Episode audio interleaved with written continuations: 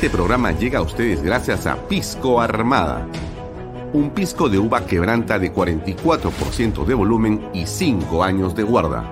Un verdadero deleite para el paladar más exigente.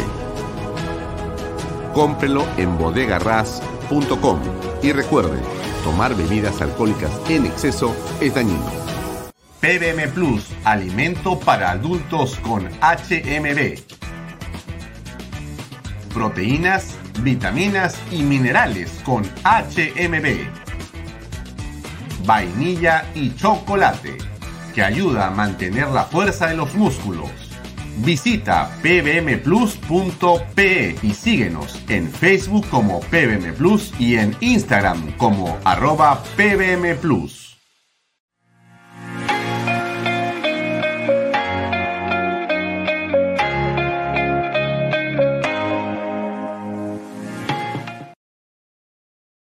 Bienvenido a la familia Sarcleti. Contamos con más de 20 años construyendo momentos especiales en más de 21 establecimientos ubicados en Lima y provincias.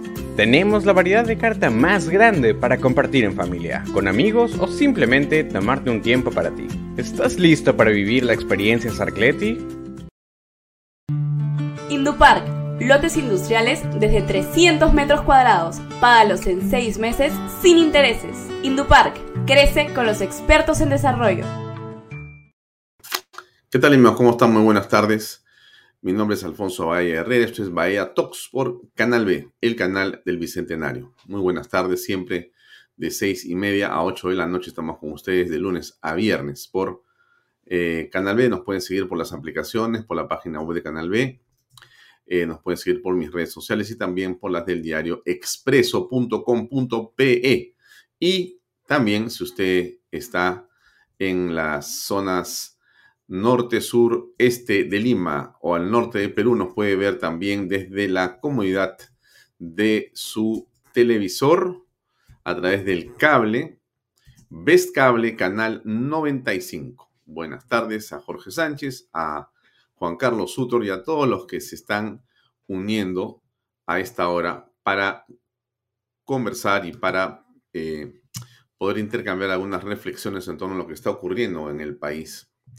Eh, hoy tenemos como invitado al doctor Víctor García Toma. Él es un jurista, un hombre de derecho, un profesor de derecho constitucional, de historia del derecho, un hombre vinculado, por cierto, al Tribunal Constitucional. Ha tenido ahí un destacado rol durante mucho tiempo. Ha sido además voceado como eh, eh, una de las eh, candidaturas o alternativas eh, para eh, la Defensoría del Pueblo y en general es un jurista de un enorme prestigio y creo que sapiencia. Y él nos va a acompañar el día de hoy para conversar en torno a esto que em, el gobierno en su narrativa llama golpe de Estado. El presidente no se cansa de decir que esto es un golpe de Estado y en realidad em, le ha salido, digamos, em, la explicación o el intento de explicación eh, de una manera realmente a estas alturas risible. En el extranjero eh, tampoco le creen al presidente en relación a lo que él ha venido sosteniendo, ¿no? Que esto es eh, un ataque contra él, un golpe de Estado, etcétera, etcétera, etcétera la fallida y vergonzosa escena de eh, prensa nacional, prensa local y prensa internacional o extranjera siendo dividida en Palacio de Gobierno para intentar de esta manera eh, básicamente mentirle a los periodistas extranjeros, eh, tratando de timarlos, tomándolos como personas que no entienden o no van a hacer preguntas incómodas y mintiéndole a esos periodistas, diciéndole increíblemente de que esa eh, conferencia de prensa era a pedido exclusivo de ellos cuando era una absoluta falsedad. Bueno, en eso ha caído el ministro Salas, el ministro eh, Aníbal Torres, que, digamos, a estas alturas tiene una credibilidad de cero absolutamente. Pero, digamos, eh, en rigor de que esa ha sido digamos, la manera que ha tenido el, presidente de tratar de explicar lo que pasaba en ese momento. Pero él ha seguido hablando del golpe de Estado. A ver, escuchemos un poco lo que dijo ayer y después regresamos a los videos del día de hoy. Pero era, este no lo había puesto, pero es importante compartirlo con ustedes. Ahí va. Constitucionales. Hay Hoy hay denuncias constitucionales. Hay persecución y no les importa meterse hasta con tu propia madre. Pero acá estoy. Si tiene que correr mi sangre por la calle en beneficio de este pueblo, la tengo que hacer. Y si hay que entregar la vida, la voy a hacer. ¿De qué habla el presidente? Que voy a entregar mi vida, va a correr sangre. En realidad, esto se resuelve de una manera muy simple, presidente. Contestando a los periodistas. Yo insisto, a esta hora los rumores eh, están en todas partes. Estoy un poco como un fantasma, ¿no? Ahora déjenme corregir eso un segundo. La tecnología es así, nos permite corregir esto que... Ya, ahora sí, disculpen ustedes, faltaba un ajuste pequeño. Le estaba diciendo que a estas alturas los rumores fuertes suenan en el sentido que Benji Espinosa, el letrado, el abogado, el jurista que ha estado eh, haciendo de defensor o abogado eh, penalista vinculado a la defensa del presidente Pedro Castillo y su esposa, se habría alejado de ese rol en el que estaba, digamos, trabajando con intensidad y con pasión. Em, ¿por, qué, ¿Por qué le digo esto? No? Porque nosotros hemos sostenido acá, con el respeto que nos merece todas las personas y también el doctor Espinosa, dicho sea de paso, que la estrategia que llevó a cabo el doctor Espinosa era absolutamente equivocada. Para, digo, si es que lo que buscaba era eh, servir a su cliente, salvo que Benji haya sabido, no lo sabemos, pero salvo, es mi hipótesis, salvo que haya sabido que en realidad eh, Pedro Castillo estaba absolutamente comprometido en todo. Y lo que ha hecho en realidad es eh, dilatar, retrasar y básicamente evitar que Castillo responda, porque las respuestas iban a ser evidentes de su responsabilidad. Pero si en algún momento el señor Castillo tuvo eh, la idea de que siguiendo esa pauta iba a quedar mejor, realmente a estas alturas, todas las negativas que el penalista Benji esgrimió como eh, argumento de defensa, no asistir al Congreso, no decir nada a las diversas citaciones fiscales, eh, hacer que la señora diga lo mismo, eh, evitar entregar información con relación a las cámaras de palacio y demás. Todo eso, que parecía ser simplemente una estrategia penal, que siempre dijimos acá, pudiera funcionar cuando el asesino es un, de repente, asesino serial y violador eh, consuetudinario, eh, o un narcotraficante, o un, en fin, un delincuente de marras, bueno, eh, en esa condición quizá lo mejor que puedes decir a tu cliente es no hables. Pero se supone que si tú eres un hombre inocente, que no has cometido ningún delito, si se supone que tú eres, además de todo, perdónenme, un jefe de Estado y que por esencia, ¿no es cierto? Tu actitud frente a los hechos debe ser una de transparencia y permanente comunicación, incondicional abertura. Eso ha sido lo que menos ha tenido como estrategia Pedro Castillo. Siempre corriendo, siempre tratando de evitar cualquier incomodidad de una pregunta que lo vaya a incomodar. Y cuando ha estado frente al periodismo, siempre ha sido realmente eh, sumamente, eh, digamos, eh, vergonzosa su actitud. ¿no? Lo hemos visto con periodistas de verdad como el señor de Rincón en, de CNN, ¿no?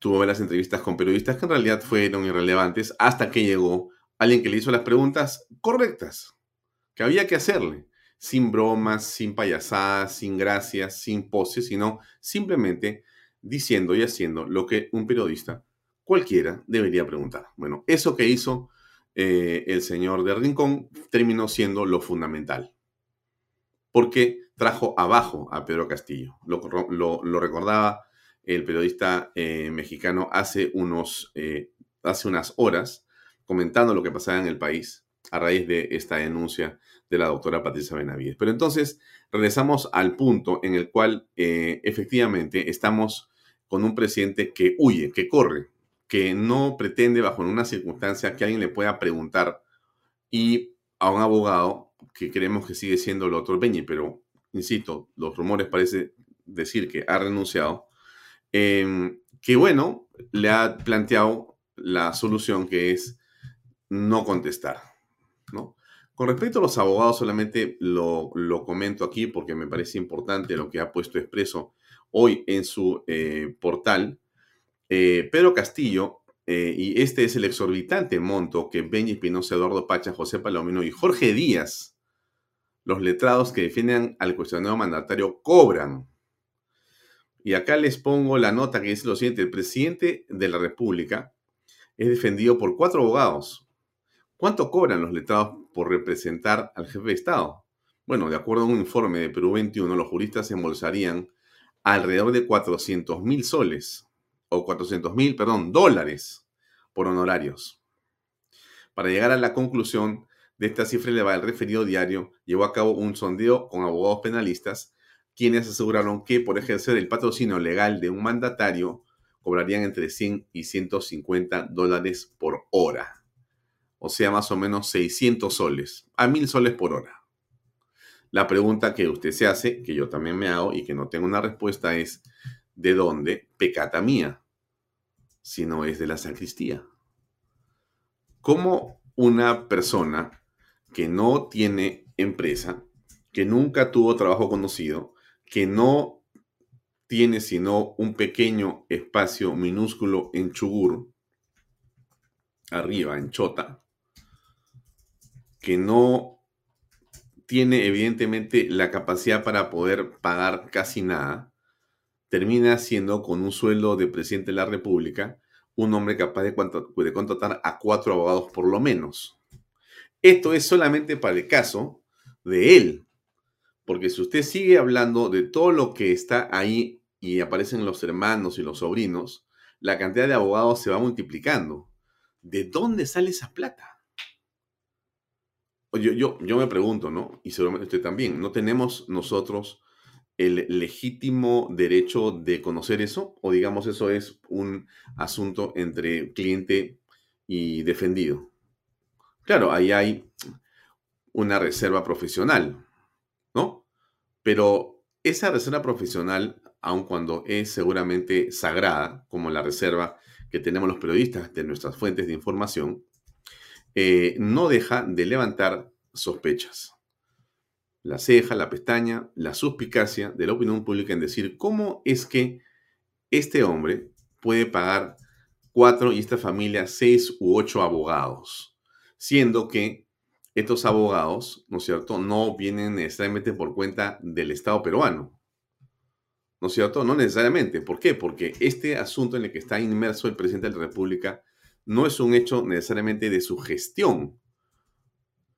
O sea, esto es un delito, esto es una cosa distinta. Bueno, la verdad que le voy a preguntar al doctor este, Víctor eh, García Toma si es que esos honorarios los puede pagar el Estado peruano, pero a mí me parece que todo eso es parte de una, eh, digamos, nube más adicional, ¿no es cierto? Nos lo preguntamos con el legítimo derecho que tenemos los ciudadanos de saber cómo es que nuestros gobernantes están solventando el honorario de este grupo tan numeroso de abogados que rodea al presidente de la República. Son, insisto, cuatro, cinco, seis abogados, u ocho abogados los que tiene el presidente de la República. ¿Y cómo así termina nombrando a seis voceros que los que, son también sus operadores políticos o sus defensores políticos eh, oficiosos o oficiales. O sea, estas personas han sido nombradas mediante eh, una resolución del presidente donde dice que ellos son los oficiales, los que pueden hablar a nombre del gobierno. Pero lo que hacen en realidad es encargándose de la defensa mediática. Salas, eh, Chero, eh, este, Aníbal Torres, eh, Betsy Chávez y me olvido del de transportes, creo que eso, el de comercio exterior y turismo, que se llama Roberto Sánchez. O sea, todos estos, este grupo, y creo que también ahí está el de economía, ¿no? Todo este grupo de personas son los que han asumido legalmente la defensoría y vocería del gobierno, que básicamente es para defender a Pedro Castillo de sus problemas penales, que no son pocos, no, no son pocos. Entonces, bueno, dejo este tema de los abogados.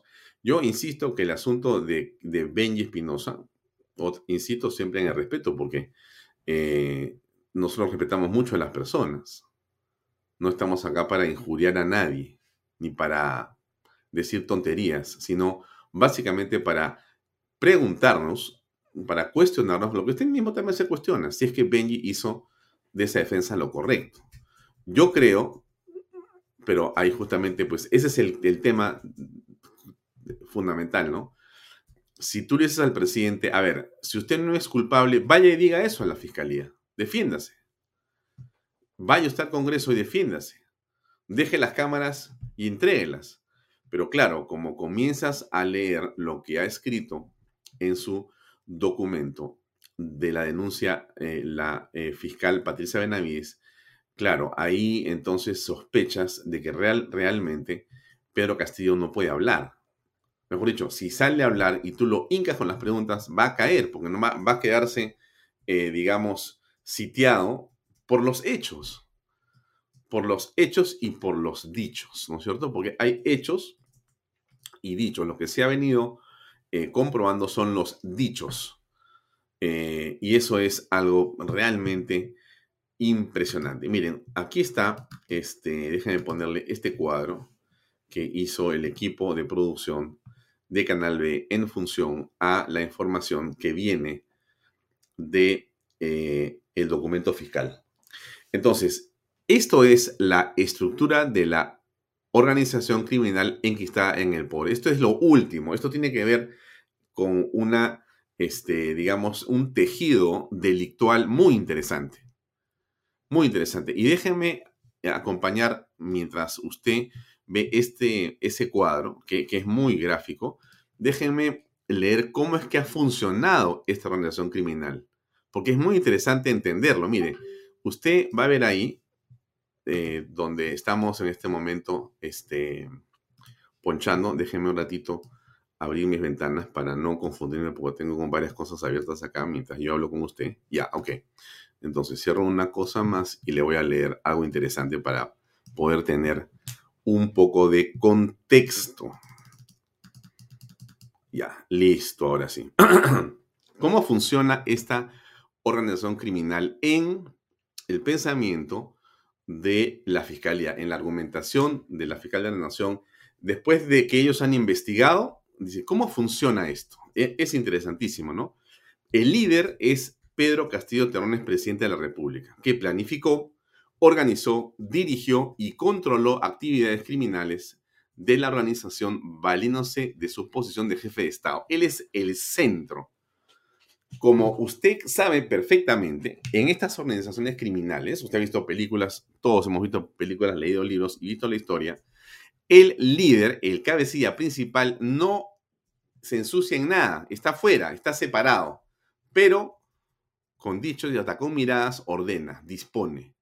Y él es el que tiene control de todo el aparato, porque él es el que ordena, como es el jefe máximo, él ordena en todo nivel, desde arriba, abajo, a donde sea. Él, insisto, eh, eh, eh, ordena a todo nivel. Entonces, Pedro Castillo Terrones es el planificador, organizador, director y controlador de actividades criminales. Y tiene órganos operativos. Usted lo está viendo ahí. Tiene un gabinete en la sombra que usted ve aquí arribita a la derecha de él. ¿Correcto? Es el buró político. ¿no? Ese, ese gabinete en la sombra habría financiado y colaborado con la campaña electoral del presidente Castillo. Ejercieron influencia sobre el mandatario y tomaban decisiones en el Ministerio de Vivienda, Construcción y Saneamiento y Petro Perú para copar con personal de confianza y controlar las contrataciones direccionando las obras a empresas cuyos representantes integraban la organización criminal.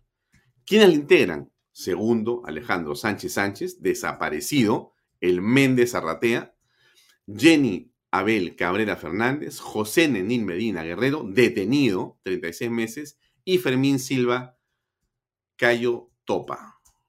¿Correcto? Bien.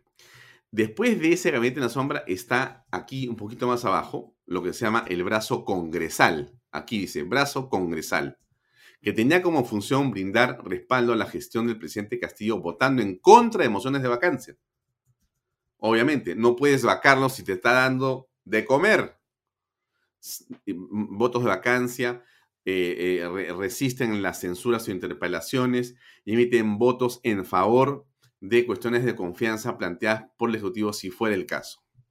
También habían ofrecido a particulares obtener puestos de trabajo en el Ministerio de Transportes y Comunicaciones y en el Ministerio de Vivienda, a cambio de lo cual habrían obtenido beneficios económicos ilícitos por parte de esos particulares. Integrantes, Raúl Felipe Doroteo Carbajo, son congresistas, Elvis Hernán Vergara Mendoza, Juan Carlos Mori Yelis, Jorge Luis Flores Ancachi, Jaek Darwin Espinosa Vargas y Illich Freddy López Ureña.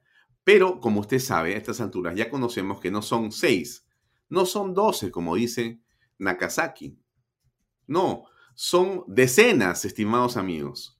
Son decenas de congresistas de la República, no del partido de gobierno, de los partidos satélites, que están ahí y que votan o se enferman en las votaciones y se ponen de perfil. Y esos son los que están dentro de este brazo congresal en esta estructura. Es tremendo lo que le estoy contando. Está el brazo familiar, que, ahí está a la derecha, el brazo familiar. El rol ha consistido en coordinar, gestionar y viabilizar el direccionamiento de procesos de contratación que se daban en diversas entidades del Estado, porque eran la familia. Por supuesto, ¿por qué? Como usted sabe, en toda organización de este tipo está el, digamos, cabecilla y está la esposa del cabecilla, que no está peleada con él porque la señora eh, esposa del, cabecilla no vive en, otro, en otra casa, no está alejada, está con él. O sea, ellos son la imagen del poder. O sea, Castillo tiene a su esposa como la imagen del poder femenino a su lado. La lleva de viaje, camina con ella, hace la finta, como fuere que sea. Entonces, ella en palacio como ella en su casa en Chugur, ella manda en palacio. Ella manda en palacio. Entonces, el brazo familiar está compuesto por ella y por la gente que depende de ella económicamente y que está vinculada familiarmente. ¿Quién es? Ella es Lilia Paredes Navarro, la esposa del presidente, Jennifer Paredes Navarro, que está presa, la que desapareció, la que se escondió, la que iba a hacer con su tablita eh, prospecciones a Chugur y a Chota para ver si le hacían eh, casas y les hacían pistas, le daban agua y desagüe, decían esto o lo otro a los poblados. David Paredes Navarro, Walter Paredes Navarro, Rubdel Oblitas Paredes, sobrinos de Pedro Castillo, Fray Baje Castillo y Gianmarco Castillo Gómez. Están hermanos, están hermanos y están también, disculpe usted eh, esta llamada, pero. Eh, son la familia, ¿no? El brazo familiar. Hay un brazo congresal, hay un brazo familiar, hay un gabinete en la sombra. Y después está el brazo lobista. Ahí está, el brazo lobista. Aquí lo tiene usted. Que la función, la función es gestionar los intereses económicos de las organizaciones a través de la captación de empresarios, con la finalidad de ofrecerles obras o licitaciones. Ahí entran los chinos, los peruanos, los chiquitos, los grandes, un montón. Ahí está Samir Villaverde, Carlin López Arredondo y demás. Y hay también, como se ve ahí, un brazo, un brazo obstruccionista, muy interesante. El papel del brazo obstruccionista es intimidar a los testigos. Mire lo que le estoy diciendo. Asustar, intimidar, amenazar a los colaboradores que participaban o han participado en las actividades del grupo delictivo. Con ese fin desplegaban actos de persecución y hostigamientos contra los operadores de la justicia dispuestos a investigarlos. Mire usted lo que le estoy diciendo. O sea, o te me alineas o te amenazo o te sigo, te fotografío o te mando troles para que te ataquen o te insulten o te calumnien o genero una calumnia contra ti o hablo con operadores mediáticos para que destilen basura contra las personas que no nos gustan o que están siendo o que amenazan esta estructura delincuencial. ¿Quién estaba ahí? Beder Camacho. ¿Usted se acuerda de lo que hizo Beder Camacho Gadea? Quien se señala hoy que es uno de los que está o eh, ha sido eh, o se ha acogido a la colaboración eficaz. Beder Camacho, según toda la información que conocemos, fue el que eh, habló con varios medios para atacar y para calumniar a la señora fiscal de la Nación. ¿Se acuerda usted? Está Aníbal Torres Vázquez, Aníbal Torres Vázquez, primer ministro, Félix Chero Medina, ministro de Justicia. Chero es de Justicia. O Interior, Justicia, ¿no es cierto? Justicia. Ok, miren, entonces, dos ministros de Estado están señalados también en esta organización criminal, en este organigrama actuales. Usted los ve haciendo qué? Defendiendo a morir, porque saben que si cae Castillo, ellos van presos también. No se van a salvar. En este momento los ministros de Estado están con la soga al cuello. Los que no han renunciado están con la soga al cuello. Van a ir presos todos los ministros, de todas maneras. El presidente podrá ser suspendido, pero esto va a tener consecuencias penales de enorme gravedad y ya les está teniendo para muchas personas detenidas en este momento, porque hay como seis detenidos de la última pesquisa de la Fiscalía que están hablando en este momento. Y hay uno que parece ser Beder Camacho, que como ustedes escucharon en el programa de Diana y escucharon ayer en el programa de Butters y lo demás, aparentemente nunca botó los teléfonos celulares ni arrojó al mar lo que le pidieron que arrojara para destruir las pruebas que vienen ahí y se las guardó. Si eso es cierto, se quedó con los chips o lo que usted quiera, esto ya terminó. Esto, esto ha concluido. Porque ahí está la prueba de todo lo que pasó con Petroperú. Y esa prueba involucra directamente al jefe de esta estructura criminal que según la Fiscalía de la Nación es el señor Pedro Castillo Terrenos. Por eso es que él mandó a Beder a que tirara eso y lo destruyera y lo desapareciera. Pero si Beder Camacho como todos los rumores indican, no hizo eso y para asegurar su vida se guardó ese material, esto ha terminado. No hay nada que hablar. Vamos a seguir repasando esto muy rápidamente. Y después está del brazo obstruccionista, donde está el nombre del primer ministro y el ministro de Justicia. Impresionante esto. Impresionante. O sea que usted está viendo estos ministros de Estado que son, según la Fiscalía, unos delincuentes defendiendo al cabecilla de la banda. Y lo que yo estoy haciendo, por si acaso, no es inventando, estoy leyendo el documento de la Fiscalía. O sea que tranquilos nomás, no vayan a decir, ¿cómo es posible que va ella, diga esto? Hermanito, disculpe usted que le hable así. Es muy fácil. El, el documento lo, lo, lo descargas de la página web de la Fiscalía y lo lees porque lo que estoy haciendo yo es leer lo que está escrito ahí. O sea que no estoy revelando nada nuevo. Le estoy contando, lo que pasa es que cuando usted lo mira y comienza a reflexionarlo, pucha, que realmente, ¿sabes qué? Uno se queda bien preocupado. Bien preocupado por lo que estamos apreciando. Esto no es una broma. Esto no es simplemente, eh, oye, pero este, no hay pruebas, como dice el señor este, Aníbal Torres. Muestre una prueba. Gracias, Juan Carlos Sutor, por ese apunte. El artículo 128 de la Carta Magna dice que los ministros son individualmente responsables por sus propios actos y por los actos presidenciales que refrendan. Los ministros de Estado han refrendado, han firmado todas las barbaridades que ha hecho este señor. Y el señor Aníbal Torres va a acabar mal, mal. La defensa ya no es política. En este momento su defensa es, no lo quiero calificar, pero ya no es política.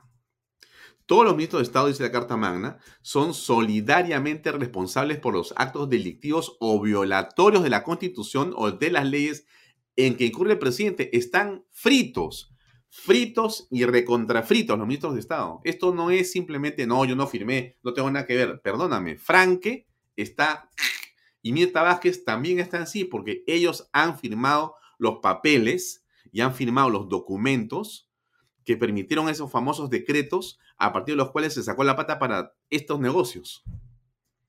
Y ellos sabían que había una cosa ahí oscura. Tenían que saber. Y si no sabían, ¿para qué firmaron?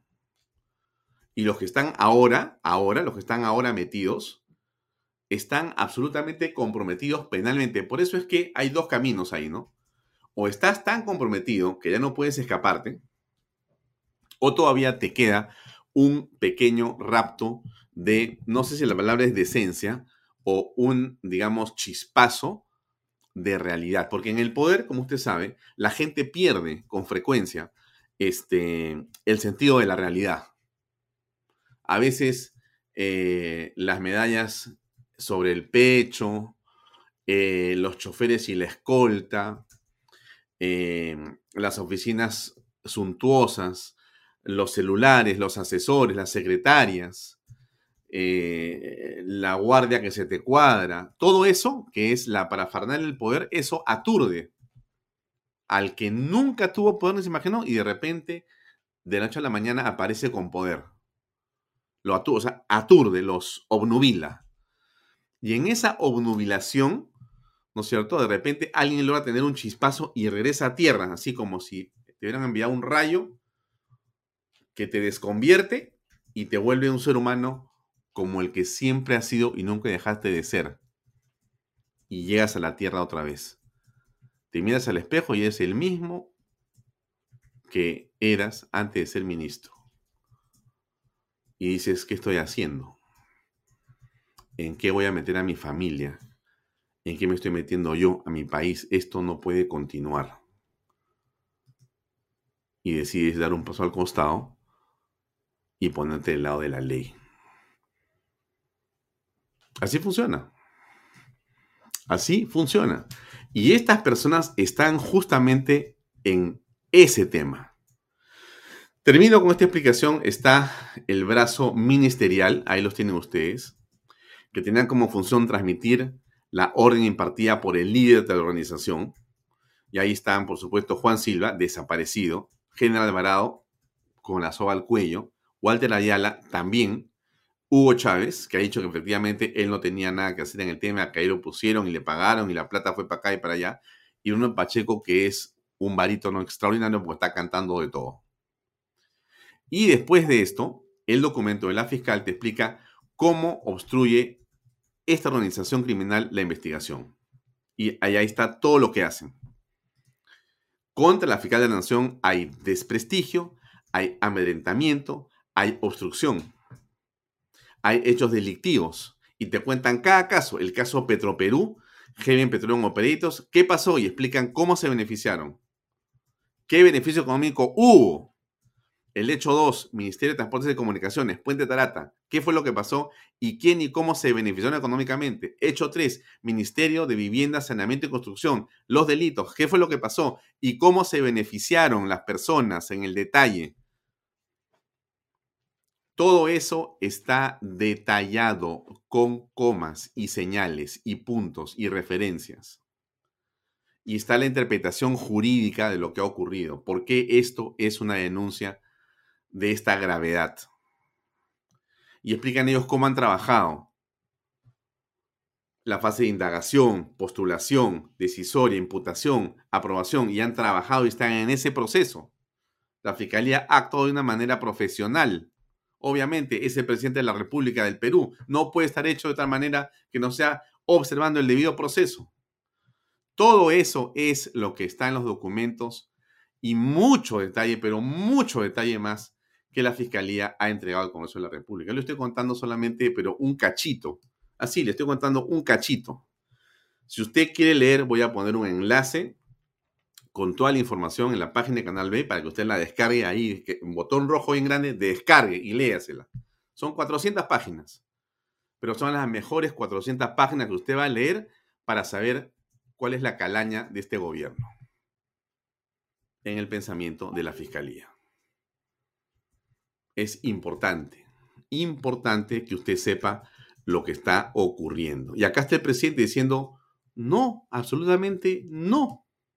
A esta conferencia de prensa para hacer de conocimiento a la comunidad internacional y a la comunidad nacional de que el día de hoy, en horas de la mañana, se ha iniciado la ejecución de una nueva modalidad de golpe de Estado en el Perú.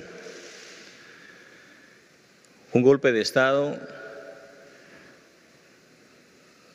con libretos creados, eh, utilizando al Ministerio Público políticamente y hacer creer al país de que mi persona lidera una, una red criminal, a la cual la rechazo rotundamente. Nunca se ha visto en la historia del país donde en forma simultánea se allanen los domicilios de funcionarios, de congresistas y ex trabajadores del gobierno, haciendo creer y con falsas informaciones para que el Perú y la comunidad crea que estamos en, enlodados o quieran legitimar actos de corrupción, quieran legitimar una red criminal. No les importa la dignidad de las personas, no les importa el respeto a las familias. Y por eso como jefe de Estado, debo decirle de que nos vamos a mantener de pie, nos vamos a mantener firmes a pesar de esta, de esta persecución política. Claro, yo insisto en una cosa que usted ahora estoy seguro que ya se dio cuenta, ya, ya chapó el hilo del tema, que es lo siguiente. Mire, esto era una discusión política hasta antes de ayer.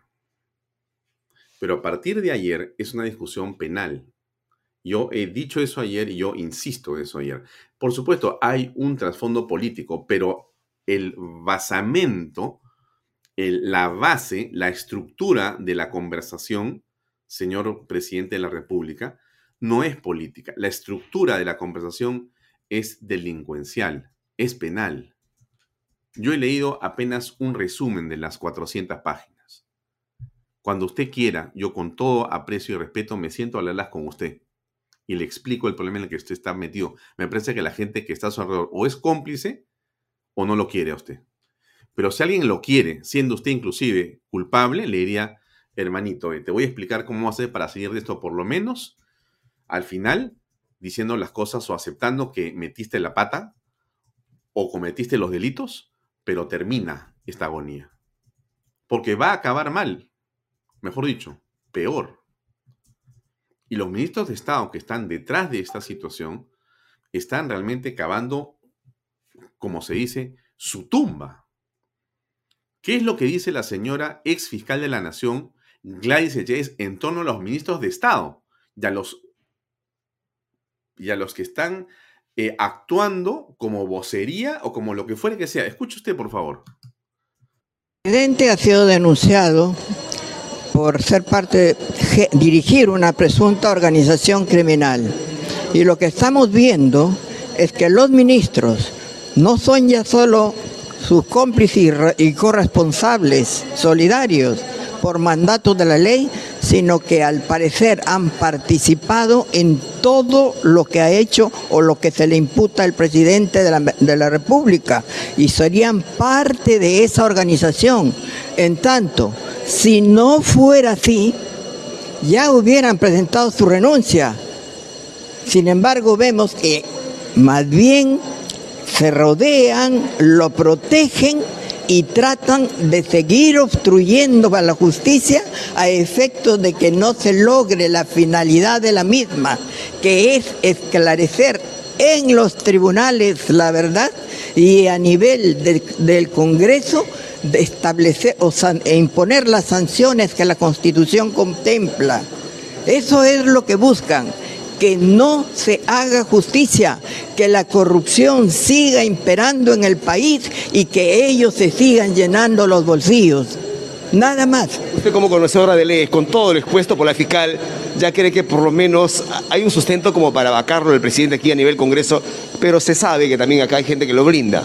Oiga, si usted lee esa denuncia encontrará abundantes elementos de convicción, suficientes para una vacancia primero, para una acusación constitucional y para un antejuicio, no solo de él, sino de los, congres de los eh, miembros del, eh, del gabinete y de algunos congresistas.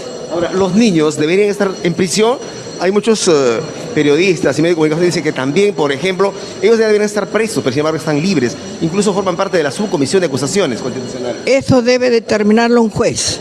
Prefiero omitir una, una opinión para evitar eh, comentarios de que hay algún tipo de interferencia, algo con la justicia. Pero eh, a nivel de Congreso ya debe evaluarse el comportamiento de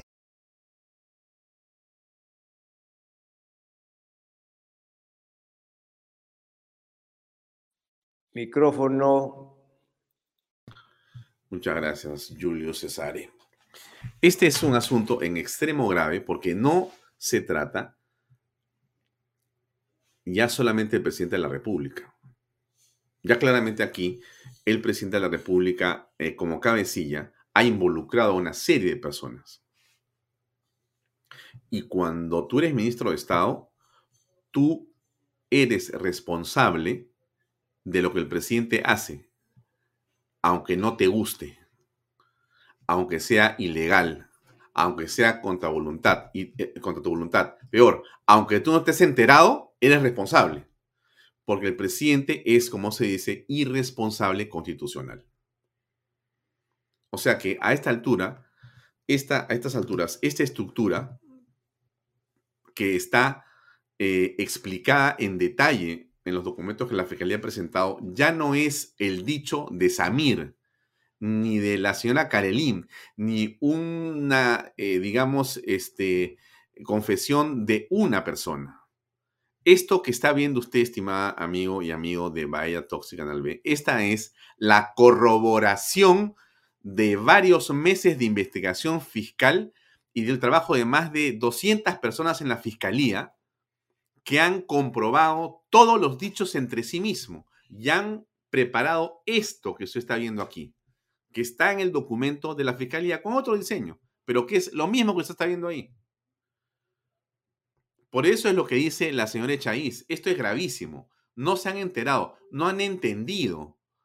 Porque el presidente cree, como dice, porque es una, un bárbaro para hablar, Fíjese, y, Aníbal Torres, claro, o sea, ya eh, han perdido totalmente eh, el sentido de la realidad.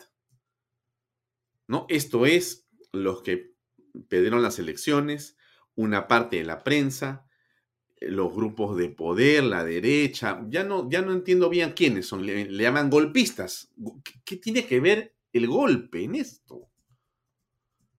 Lo que ellos no pueden hacer es sentarse a contestar el tema penal. El tema es penal. El asunto es las seis carpetas fiscales y esta acusación y esta denuncia constitucional de la fiscal de la nación. No hay política.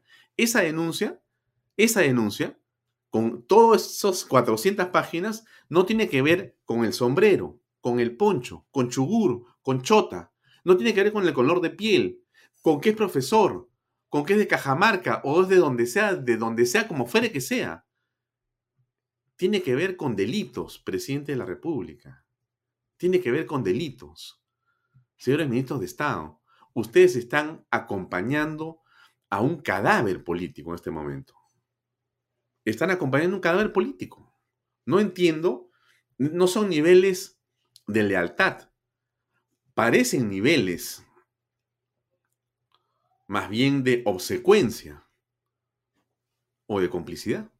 Dios no quiera pero va a ser bien difícil que se puedan librar de lo que viene, porque la justicia va a terminar prevaleciendo. Le han hecho la vida imposible a la doctora Patricia Benavides, tratando de acusarla, tratando de mancillar la posición en una política obstruccionista. ¿Qué cosa fue lo que dijo ayer el jefe de los fiscales? Se reunieron entre todos y dijeron hay que apoyar públicamente el trabajo de la señora Patricia Benavides. Que a estas alturas, por su cargo y por su función y por la manera que ha actuado, realmente se está fajando por la justicia en el Perú.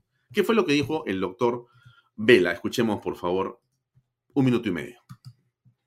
La Junta de Fiscales Superiores a nivel nacional y coordinadores nacionales de las Fiscalías Especializadas del Ministerio Público expresamos lo siguiente. Primero, nos reafirmamos en la defensa de la autonomía constitucional del Ministerio Público frente a todo tipo de injerencia que afecte nuestra institucionalidad. Segundo, los fiscales no somos actores políticos, sino operadores de justicia y no actuamos bajo ninguna forma de presión política, mediática o económica. Tercero, reiteramos nuestro respaldo y apoyo a la decisión institucional de la señora fiscal de la Nación que, en uso de sus facultades y atribuciones constitucionales, ha presentado la denuncia constitucional contra el presidente de la República y otros altos funcionarios aforados. Cuarto, consideramos necesario el respeto de la separación de poderes para una correcta administración de justicia, base del sistema democrático. Lima, 12 de octubre del 2022.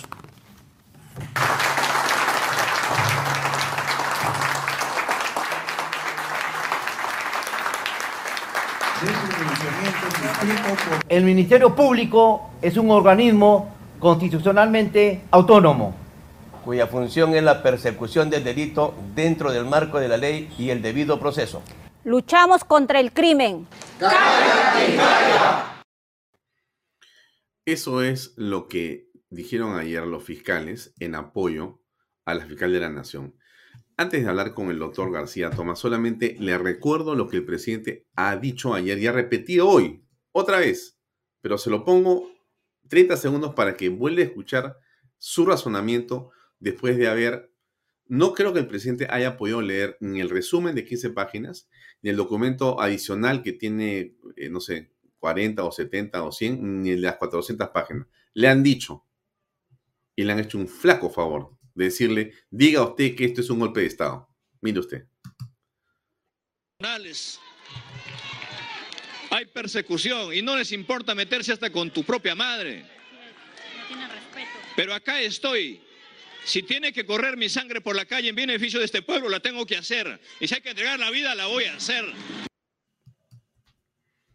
No está, aquí no hay sangre ni vida. Aquí hay apego a la ley. Eso es todo lo que tiene que hacer el presidente. Ninguna victimización, señor presidente. Con todo respeto, usted tiene que avenirse al debido proceso y contestar las preguntas, por lo menos de la prensa, que tampoco, dicho sea de paso, tiene acceso. Hoy día tampoco ha sido también desalojada la prensa en Moyobamba. En fin, ya esta actitud del presidente eh, del gobierno es conocida, es una vulneración, una afrenta una vejación permanente a los periodistas que tienen la única labor, porque esto es una cosa muy, más allá de las mermeladas, más allá de si te gusta o no un medio no, el periodista, el reportero que sigue al presidente tiene la función de ser el nexo entre la palabra del hombre de Estado, del mandatario y la opinión pública. ¿Te gusta o no te gusta el medio? No importa, ahí están los medios, pues 5, 6, 8, 10, 20 medios.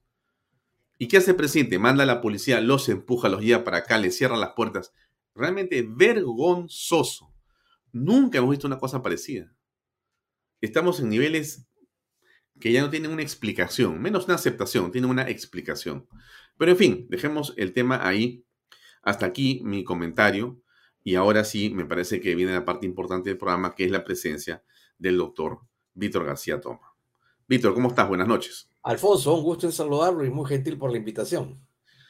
Víctor, eh, el presidente en diferentes momentos, a partir de lo dicho por la doctora Patricia Benavides, ha señalado eh, él personalmente y toda la narrativa de sus voceros que estamos frente a un golpe de Estado o a una nueva modalidad de golpe de Estado.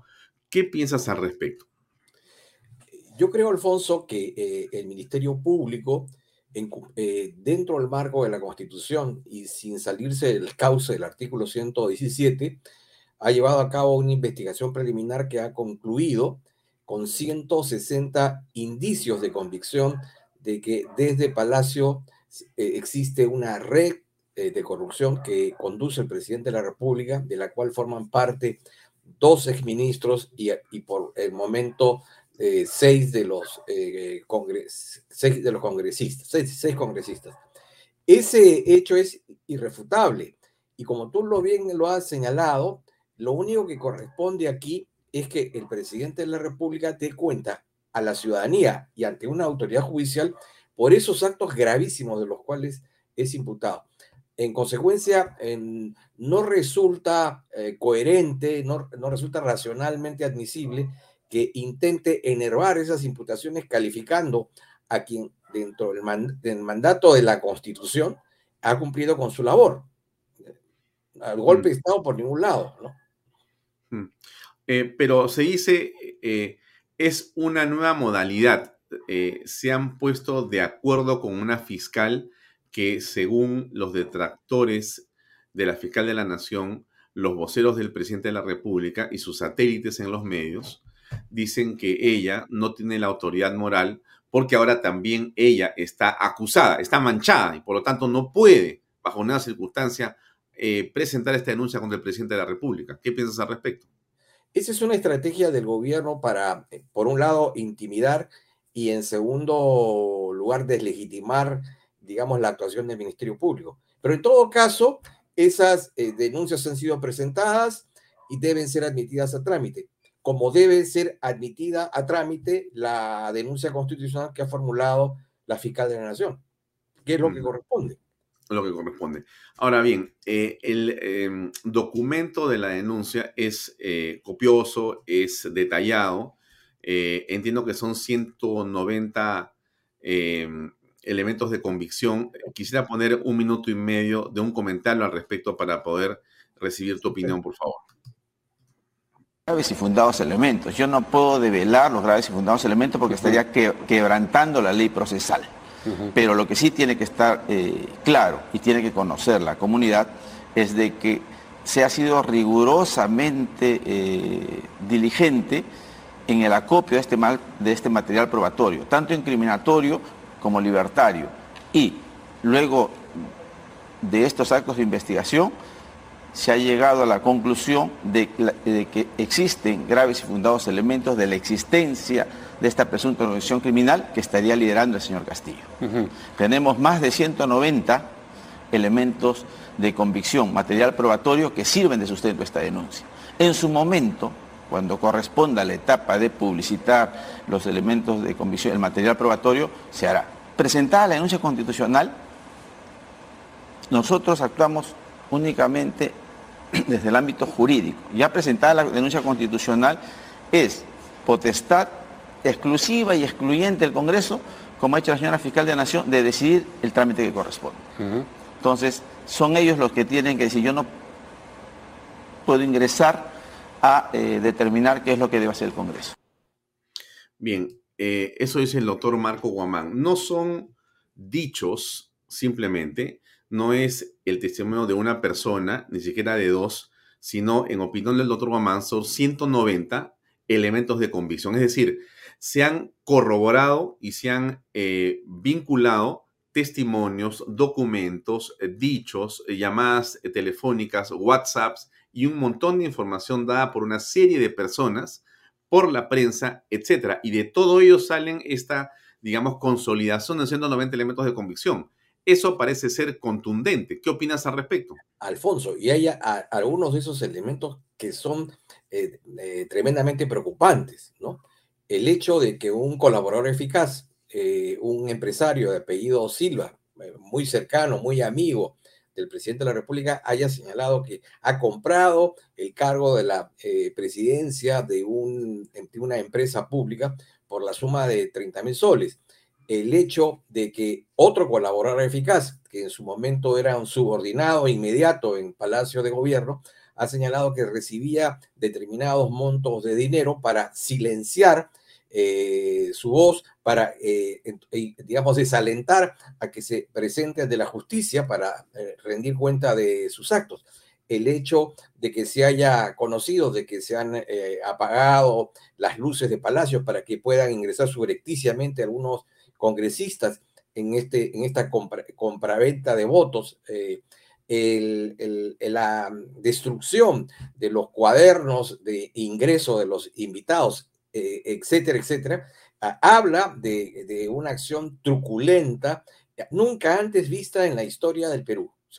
Hay varias cosas inéditas. No solamente es el primer presidente eh, acusado en el ejercicio de función de un periodo breve, un año, no solamente es el, hecho de que se le eh, señale como el, conductor de una organización criminal, no solamente es el hecho de que eh, se esté aprobado, de que se ha extraído del erario nacional de, de manera ilícita fondos que han ido a parar a manos de eh, la sobrina, los, sobrinos, eh, los hermanos, etcétera, etcétera, lo cual indica el nivel de, digamos, de, falta de, de, escrúpulos morales por parte del presidente, ¿no?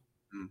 Ahora, eh, es creíble el hecho de que una red criminal como la que plantea la Fiscalía de la Nación sea una hechura de una mente, de un grupo de personas, de quienes esperan una elección, de un grupo de periodistas, de grupos de poder.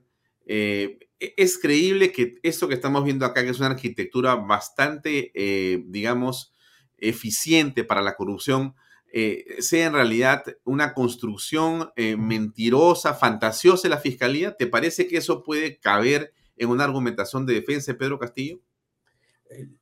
por lo que sabemos de los documentos que hemos revisado, de las declaraciones de los voceros del Ministerio Público, todo eh, eh, esos, todas esas 190, 190 eh, elementos de, convicción están sustentados en confesiones que están corroboradas, en documentos que han sido obtenidos y de, de personas muy allegadas a Palacio de Gobierno, incluso algunos de ellos que han ejercido cargos eh, públicos. El hecho de que dos ministros eh, estén fugados, el hecho de que un sobrino del presidente de la República también se encuentre eh, en esa situación inubicable, nos da cuenta del carácter y la naturaleza de esta organización, ¿no? Mm. Ahora, avanzando un poco más hacia el proceso en sí mismo, ¿Cómo es que esto debería de convertirse eh, básicamente en el final del gobierno de Pedro Castillo? Eh, la fiscal ha dicho claramente exclusivo y excluyente del Congreso de la República. Ella, digamos, ha terminado una etapa ayer y simplemente queda esperando, ¿es correcto? ¿Qué debe hacer el Congreso de la República? ¿Cómo es que va a procesar esto desde tu punto de vista? Institucionalmente, en efecto, eh, la fiscal de la Nación en esta etapa ha concluido con su labor y le corresponde al Congreso de la República asumir su responsabilidad, en este caso histórica. Eh, eh, ¿Cuál es la, digamos, el objetivo que debe perseguirse si es que se quiere actuar de buena fe? El de que el presidente pueda dar cuenta de estos actos ante una autoridad judicial para eh, llegar a ese objetivo que tiene que ver con la sanidad pública, eh, hay varios caminos. Puede ser la vacancia, puede ser la inhabilitación. Hay algunos colegas que hablan de la suspensión.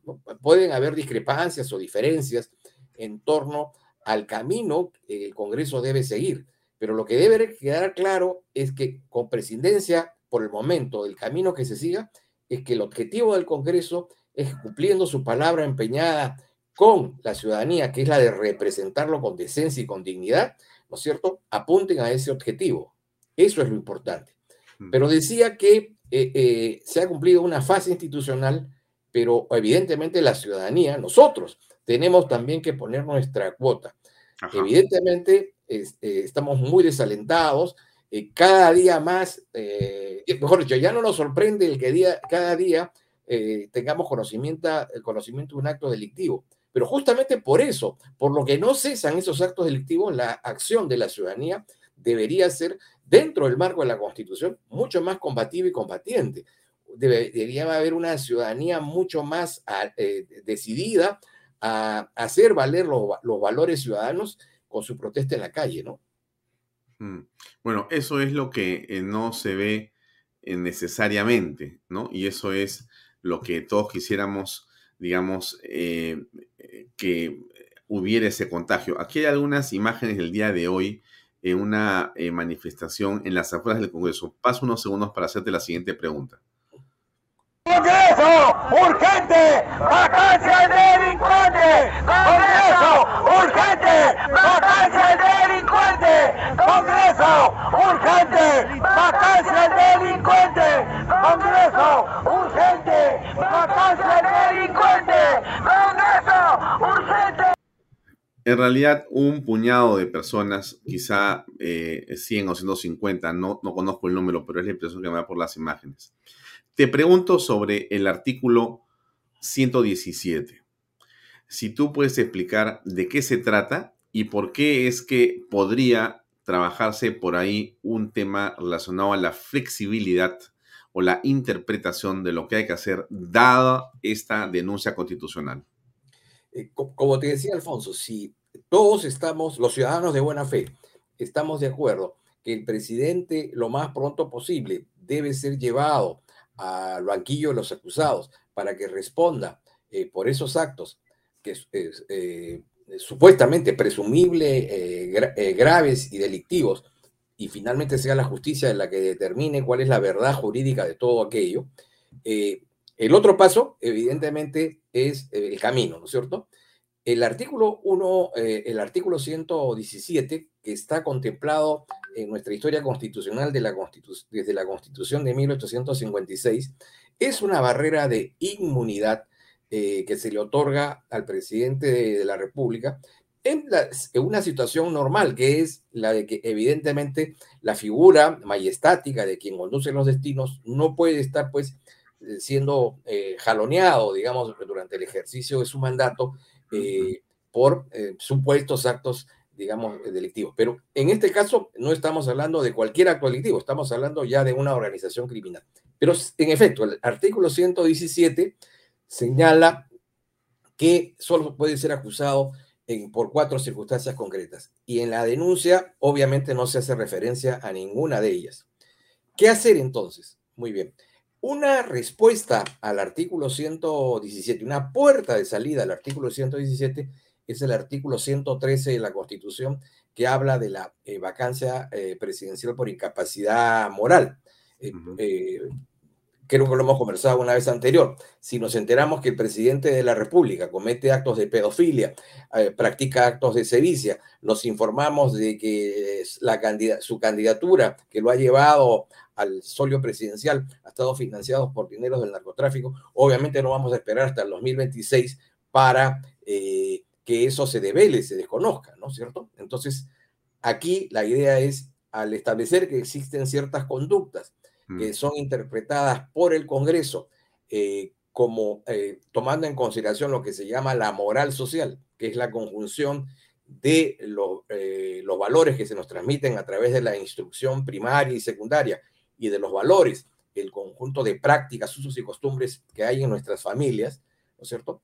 Interpretando eh, esa, ese parámetro mínimo de eh, moralidad y si consideramos que esos son actos indecentes, indecorosos, que deslustran la imagen presidencial, que manchan de manera firme y, decidida la, eh, la condición de primer eh, mandatario, si se considera que esta es una situación necesaria, conveniente, útil, eh, eh, incontrastablemente urgente, y si se obtiene, digamos, el consenso parlamentario, eso debería proceder.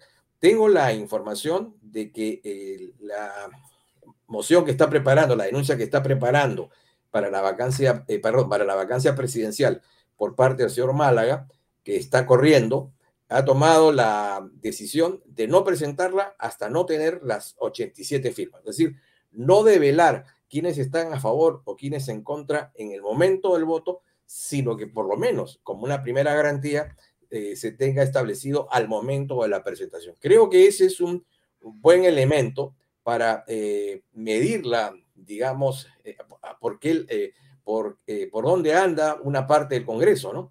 Si están por los valores ciudadanos, si están por los principios y valores constitucionales o están pues por la repartija del erario nacional, ¿no? A través de prebendas y beneficios particulares. Mm. Ahora, has hablado eh, de un asunto que puede parecer eh, etéreo o muy teórico, que es la moral pública, las buenas costumbres. Em, pero termina siendo eso, al mismo tiempo, este, Víctor, un asunto central en la discusión. Pareciera que depende de lo que para ti es la moral y para mí es la moral y, en fin, cómo yo veo las cosas y cómo las ves tú, más si yo soy de provincia y tú eres de Lima, entonces si yo tengo una piel distinta y tú también, entonces eh, tenemos visiones diferentes del mundo, ¿no es cierto? Yo tengo eh, eh, una forma de apreciar la autoridad y, tú tienes otra y por lo tanto no me puedes juzgar igual. Pero justamente ese es el tema, pues, porque si nos amparamos en que no es o sí es, dependiendo de dónde estés, no podría haber una sociedad en orden.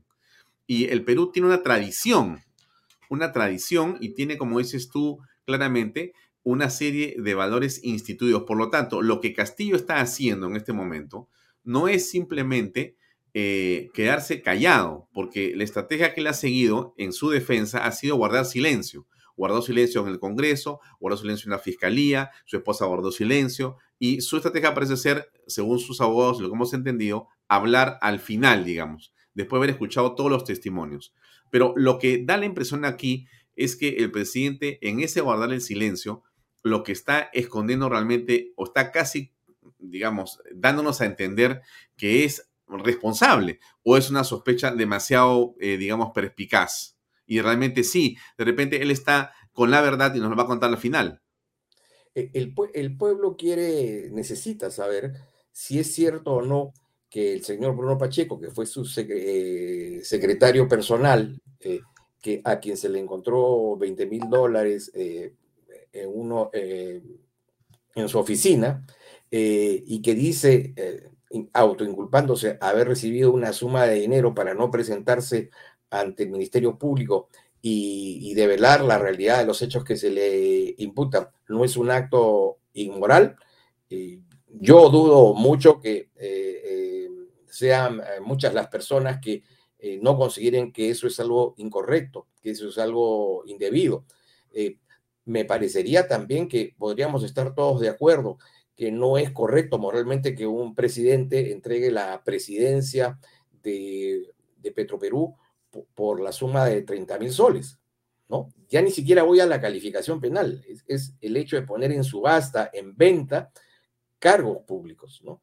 Eh, no nos parece tampoco moral, no, es un tema técnico, el de que buena parte de las personas que lo rodean sean nombrados eh, careciendo de hoja de vida, pero teniendo un prontuario significativo e importante, y que al presidente eso ni le arañe, ni le moleste, ni le pique, y le parezca la cosa más correcta, porque de repente ese es el entorno con el que le gusta estar, con el que le conviene trabajar. Cosas así que yo creo en la que con presidencia de nuestro lugar de origen, de la clase social en la que nos encontremos, nuestro grado de instrucción, todos eh, o la mayoría vamos a estar de acuerdo. Hay una línea mínima de lo correcto, de lo debido, ¿no es cierto?, de lo axiológicamente permitido, ¿no? Eh, y es en esa lógica que el Congreso se debería manejar para acabar esta primera parte. Necesitamos efectivamente que eh, se cumpla el artículo 117, que pueda ser ah, acusado al cumplimiento de su mandato. Entonces, bueno, anticipémonos el cumplimiento de su mandato aplicándole la vacancia por incapacidad moral. Eso es, creo, eh, una eh, acción que está dentro de la Constitución y que correspondería a la necesidad de luchar de manera abierta y clara contra la corrupción. Quisiera detenerme todavía un minuto más en el tema eh, de la, digamos, apreciación o juicio moral.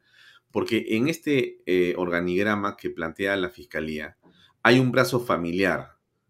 Y el brazo familiar, estimado Víctor, a mí me llama la atención, porque tiene a la esposa, aparentemente, del jefe de Estado coordinando, y tiene a la hija cuñada, a los hermanos de la señora primera dama también metidos y a los sobrinos. O sea, eh, y tienes en la actualidad a esta hija cuñada eh, detenida por 36 meses y a una señora Lilia Paredes, esposa del presidente, a punto eh, de ser también o detenida o por lo menos con una restricción para poder salir o moverse por la propia sospecha que puede fugar.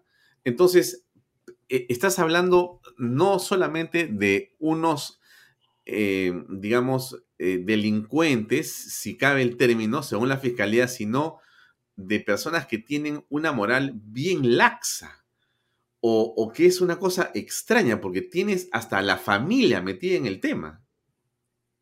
Y se extiende al, eh, digamos, reconocimiento implícito de la segunda dama y la tercera dama, que son personas, eh, digamos, que son reconocibles públicamente, que ocupan eh, cargos que sin, tener los requisitos que exige la ley o sin tener las calidades y condiciones este, políticas para hacerlo, ¿no? Pero que evidentemente cuentan con una situación de privilegio por, eh, digamos, esta eh, relación sentimental paralela, ¿no es cierto? Que, eh, con la cual no, no, nos deberíamos meter si no fuera esto de alguna manera financiado por el erario nacional, ¿no? Mm. Ahora, por otro lado, hay un asunto que tocamos al principio y que que ver con el, tema de los abogados. Es un tema difícil porque tú eres abogado también y en todo caso mi pregunta es sobre un tema genérico, no para personalizar en nadie. Pero en estos casos, este, eh, Víctor, eh, ¿cómo se puede eh, comprender, entender que un hombre que gana una cantidad y una suma determinada tenga cuatro, seis u ocho abogados? que no son abogados, eh, como quien dice, puestos por el Estado, porque creo que no sé si corresponden.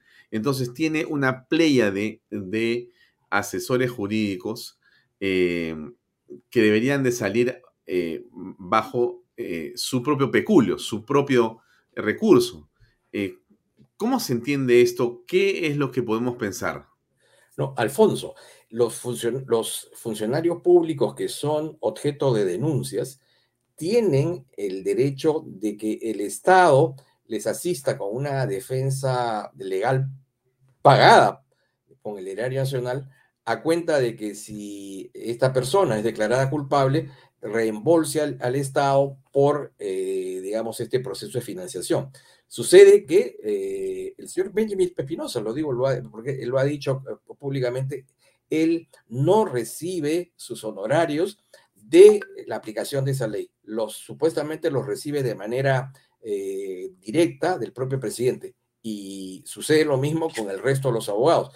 La pregunta es, un funcionario público que tiene un ingreso de 15.600 soles puede darse el lujo de tener a tres, cuatro eh, abogados eh, bajo su mando, resulta, o sea, evidentemente él no podría sufragarlos por sí mismo, ¿no? Entonces, cuál es la fuente de financiación de estas defensas, ¿no? Mm, ¿Y tú qué piensas? Yo, creo que tiene su guardadito, ¿no? Pero obviamente ese guardadito no es fruto del ahorro. ese es mi punto de vista. Mm, o sea, hay una sospecha ahí de que algo adicionalmente oscuro tiene el señor eh, Castillo con respecto de cómo sufraga los servicios de estas personas.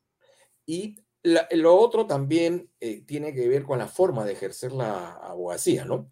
Cuando se nos dice que la profesión de abogado consiste en el arte de engañar, eh, digamos, eh, yo creo que todas las facultades de derecho deben haber quedado estremecidas, ¿no? Porque finalmente no se concibe que un joven esté cuatro, cinco o seis años en un centro de estudios para que éste lo deforme de esa manera ¿no es cierto? Y se le adiestre en el arte de engañar y no de exhibir, de mostrar, de hacer visible la verdad, ¿no? Eh, entonces, eh, eso en primer lugar. En segundo lugar, que la forma como se han enseñado eh, jurídicamente con la Fiscalía de la Nación, evidentemente merece serios reparos, ¿no? Hay formas de, por lo menos en el caso de los abogados, ¿no? De a, actuar.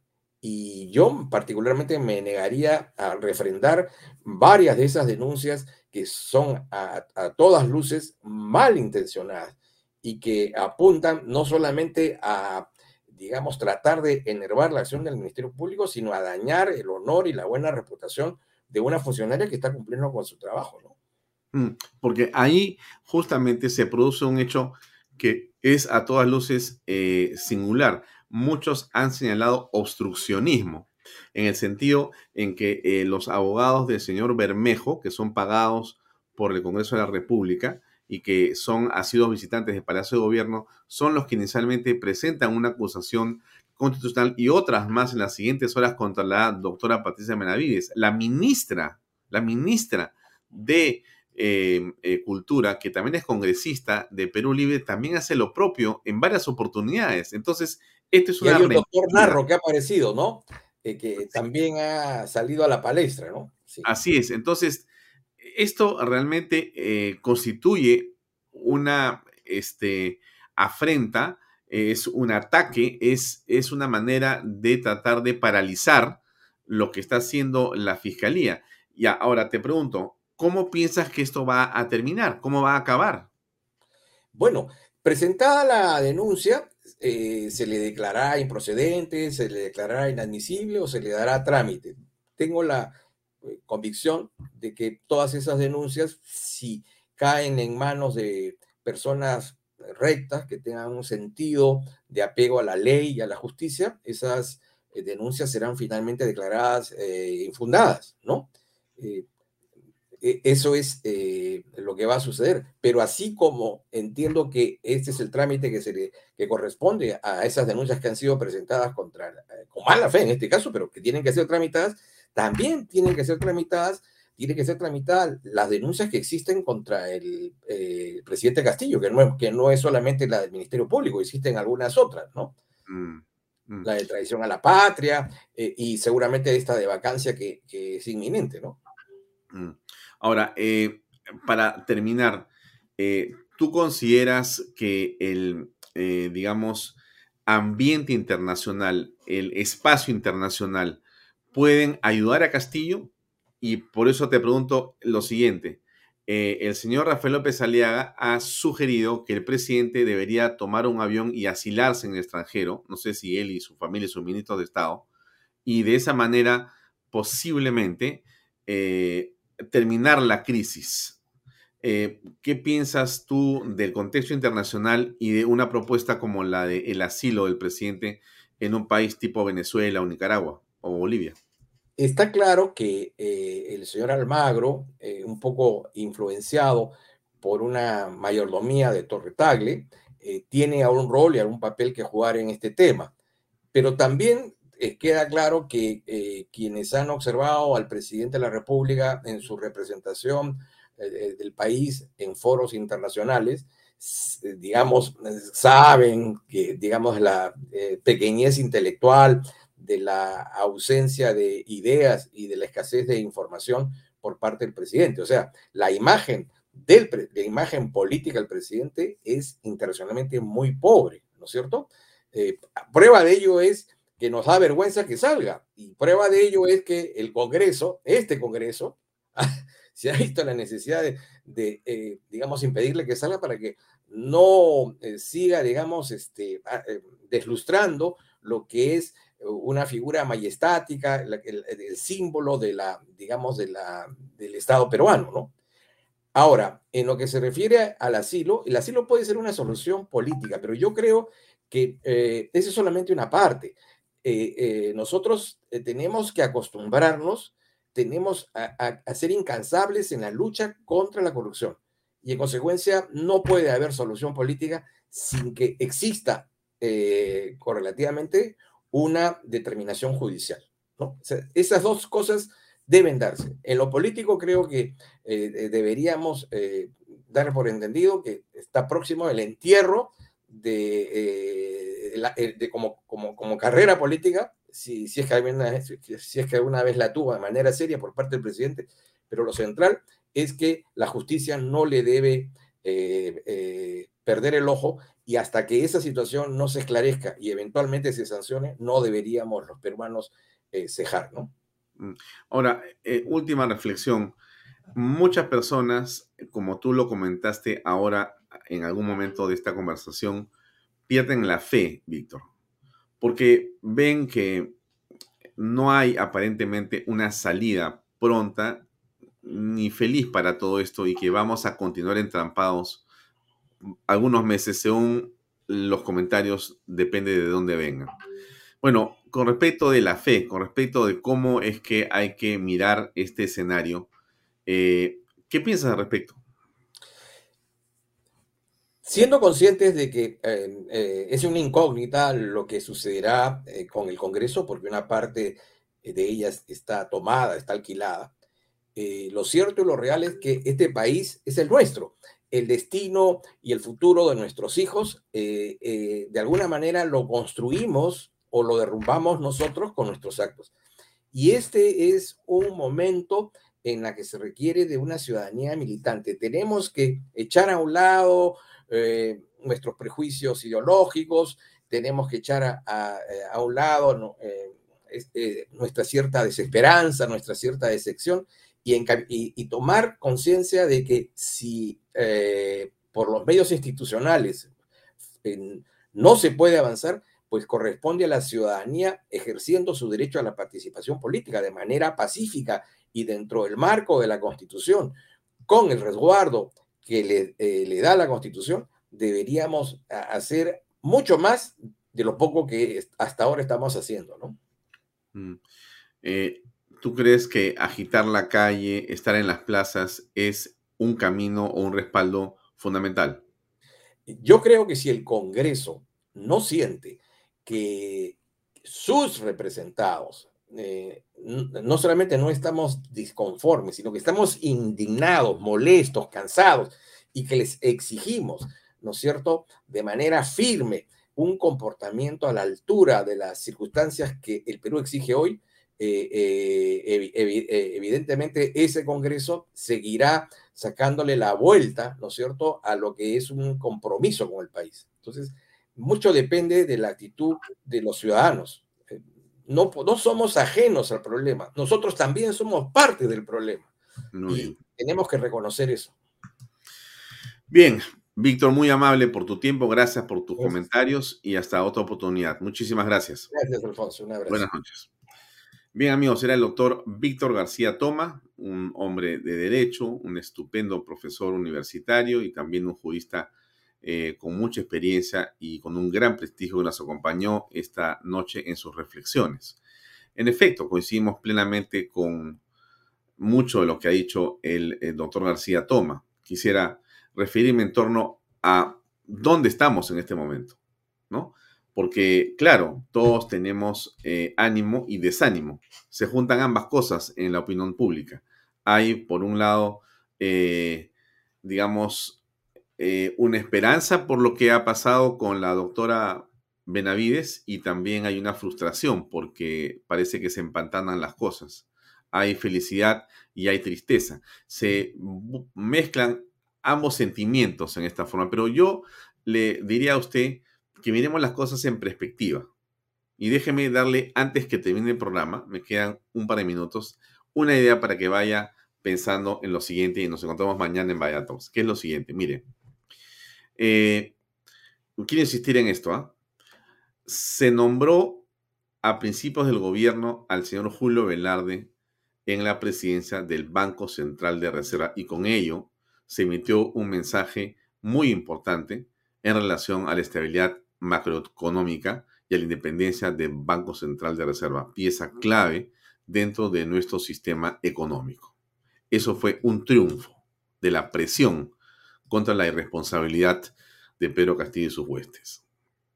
Se logró elegir a los tribunos constitucionales de una manera que hoy día estamos resguardados en esa institución para poder avanzar en la línea correcta de la defensa de la constitución del Estado.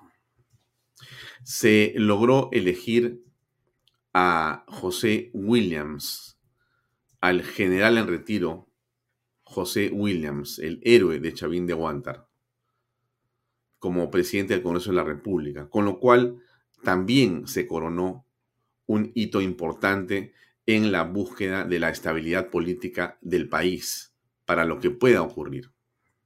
Se eligió a Rafael López Alea alcalde de Lima, permitiendo que la oposición democrática coloque a una persona en la principal plaza política electoral de la República, que es Lima, siendo eso un hecho fundamental, fundamental, reconociendo todos nosotros que lo que ha pasado con Perú Libre ha sido una catástrofe electoral, porque no han ganado nada, han perdido todo.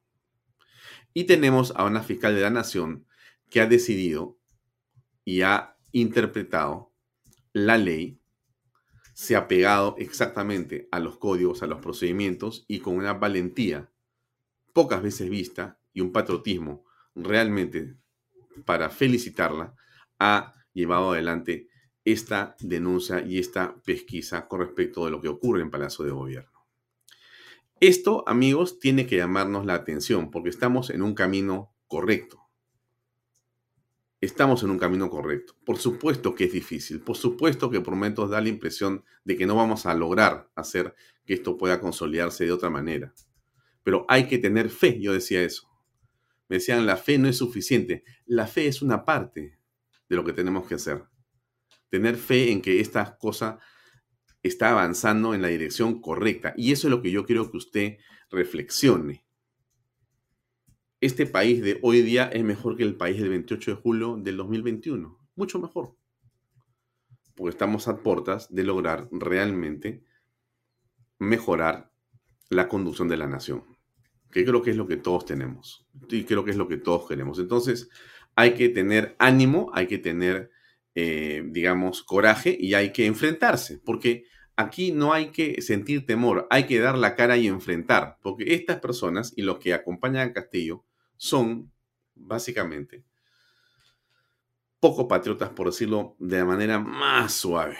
Y ahí termino. Así que le agradezco como siempre por acompañarnos en este programa. Vaya todos en Canal B. Mañana seguiremos con más información. Buenas noches y hasta mañana. Permiso. Este programa llega a ustedes gracias a Pisco Armada. Un pisco de uva quebranta de 44% de volumen y 5 años de guarda un verdadero deleite para el paladar más exigente.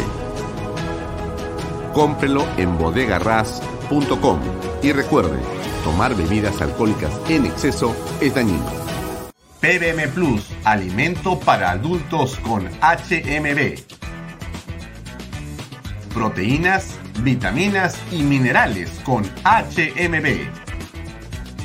Vainilla y chocolate que ayuda a mantener la fuerza de los músculos. Visita pbmplus.pe y síguenos en Facebook como pbmplus y en Instagram como arroba pbmplus.